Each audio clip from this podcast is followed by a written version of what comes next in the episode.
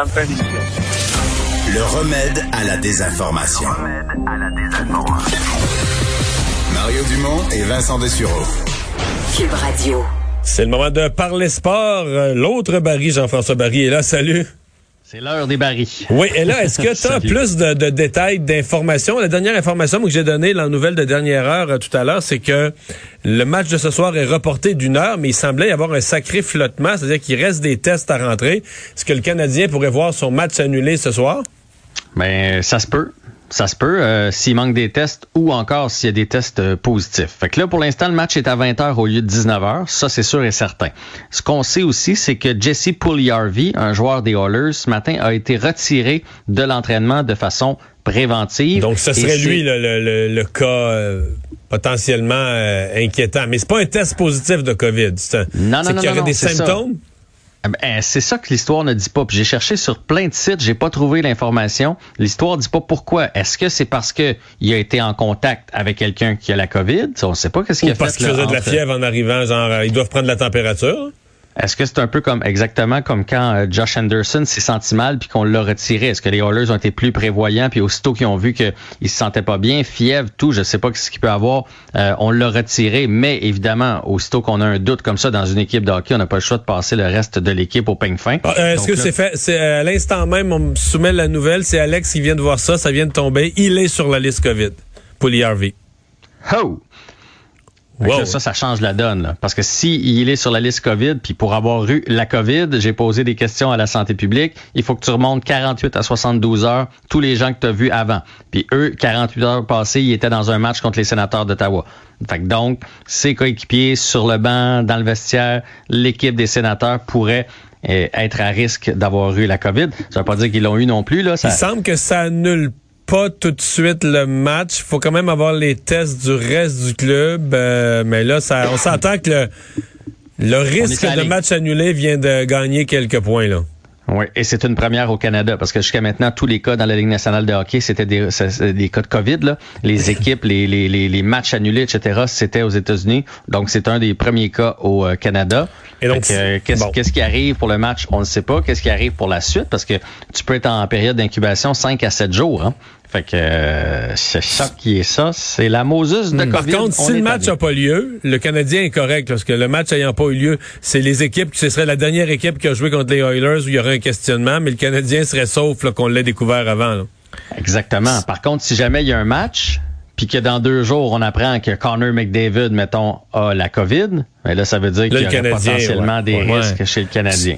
Si ça a lieu, il y a quand même des chances. Euh, il y a des changements dans l'alignement quand même. Euh, oui, oui, mais juste une question pour vous autres. Euh, euh, Pensez-vous qu'ils utilisent les tests rapides? Parce que les autres, ils ont passé les tests euh, mmh, tantôt là, sur l'heure du dîner, puis là, ils vont avoir les résultats avant le match de ce soir. Ouais, mais d'après moi, ils font des vrais, je ne sais pas. D'après moi, ils font des vrais tests PCR comme pour la fiabilité. C'est juste qu'ils doivent les. Parce que moi, c'est que nous autres, c'est que ça passe. Roche. Mais c'est que nous autres, ça passe par le laboratoire. Puis ça, eux autres, ils doivent mmh. avoir. Ça doit leur coûter une fortune. D'après moi, ils doivent avoir un laboratoire sur place. Ils ont tout l'équipement pour sortir les résultats rapidement. Là. Bon, ben en tout cas, ça va être à suivre. Euh, puis je vais mettre, là, aussitôt que je le sais, la nouvelle sur euh, Twitter et je taguerai les, cubes euh, dans tout ça. Fait que si jamais on, on est je vais, je vais vous tenir au courant. Donc, Allen devant le filet du Canadien ce soir à la place de Carey Price. C'était prévisible, un 2 en 2. On va pas utiliser Carey dans les deux matchs. Et Tipol est de retour. Euh, Paul Biron qui avait été laissé de côté hier euh, à la grande surprise lorsque Yoel Armia est revenu en, en uniforme et c'est Corey Perry qui se retrouve à la sur grande le surprise, taxi squad. Paul Byron est fait ça encore quelque chose? Il n'y a pas de but, pas de passe, pas de jeu, pas d'existence. Euh... Ouais, ben, Lekonen, Lekonen a beaucoup d'existence? Euh, Plus, ouais, ouais, non, non. Euh, Lekonen, il brasse, on le voit quand même sur le jeu, là. Il brasse, ben il enlève la rondelle, il joue un désavantage numérique, il enlève la rondelle à l'adversaire.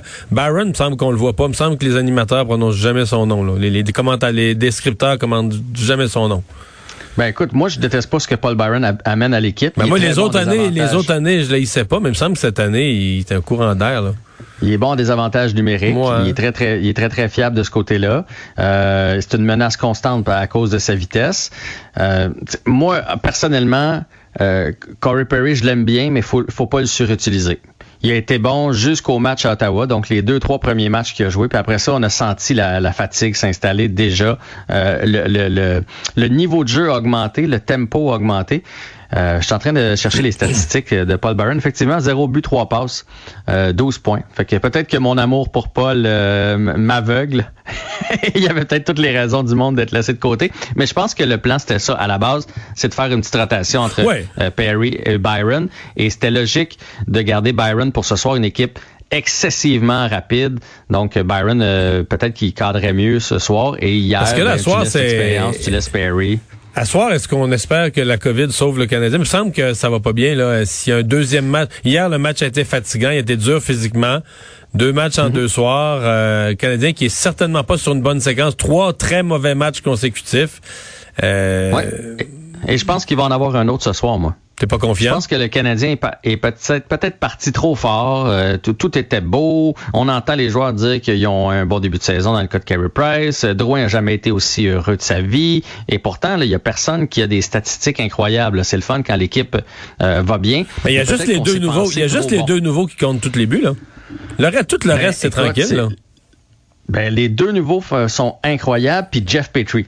Patrick, c'est vrai, t'as raison, t'as totalement raison. Mais après ça, pour le reste, le Kanyemi, c'est très difficile. Suzuki, que j'adore depuis quelques matchs, c'est un petit peu plus Ouais, ralenti. Tatar est pas là du tout. Philippe Dano, là, aucun but en 13 matchs. Là. Je veux bien croire qu'il y a des missions défensives, mais il faut qu'il contribue un peu plus que ça. Fait que euh, je pense, mais je dis pas que c'est mauvais par contre ce qui arrive là. Vaut mieux que ça arrive là, un petit wake-up call en début de saison, de dire OK, si on travaille pas, si on revient pas à ce qu'on fait, ben on n'est pas une si bonne équipe que ça. Fait que je, vois pas ça comme seulement négatif. Ça prend de l'adversité. Regarde les Chiefs, là. Ils en ont pas eu de l'année sont arrivés au Super Bowl puis ça n'a pas fonctionné. Regarde le Lightning il y a deux ans. Fait que je pense que c'est important pour le Canadien d'avoir de l'adversité. Un mot justement sur les Chiefs. Il y a du nouveau sur cette, euh, cette histoire très compliquée et très triste. Ouais, ben Mario nous l'a bien expliqué cette semaine. Dans le fond, le fils d'Andy Reid, Britt Reid, qui a été pris dans un impliqué dans un accident de voiture avec trois véhicules, deux enfants blessés, dont un gravement, probablement de l'alcool et des médicaments en cause. Euh, il, semble, il semble que l'enfant va survivre. Il semble que la petite fille de 5 ans va survivre. Au moins, il aura pas. Ben, il va aller en prison, mais pas pour euh, ayant causé la mort. Là. Ben, en tout cas, il n'y aura pas de contrat avec les Chiefs. C'est surtout ça la nouvelle dans, le sport comme tel. On n'a pas renouvelé son contrat. Évidemment, on veut pas s'associer à ça, puis c'est une distraction. Reste que je ne sais pas comment le papa, qui est quand même euh, le, gérant de l'équipe, euh, prend ça. Fait que, fait que c'est ça pour Britt Reed. Et, euh, Mais moi, je pense que dans l'organisation, dans l'organisation des Chiefs, il y a bien des gens qui le tiennent lui responsable pour la distraction. Il aurait peut-être pas gagné le Super Bowl, mais à mon avis, il aurait été plus compétitif. Oui, tu allais nous parler des Raptors. Ouais, rapidement, ils vont finir l'année à Tampa. Ils ne reviendront pas à Toronto à cause des mesures sanitaires au Canada.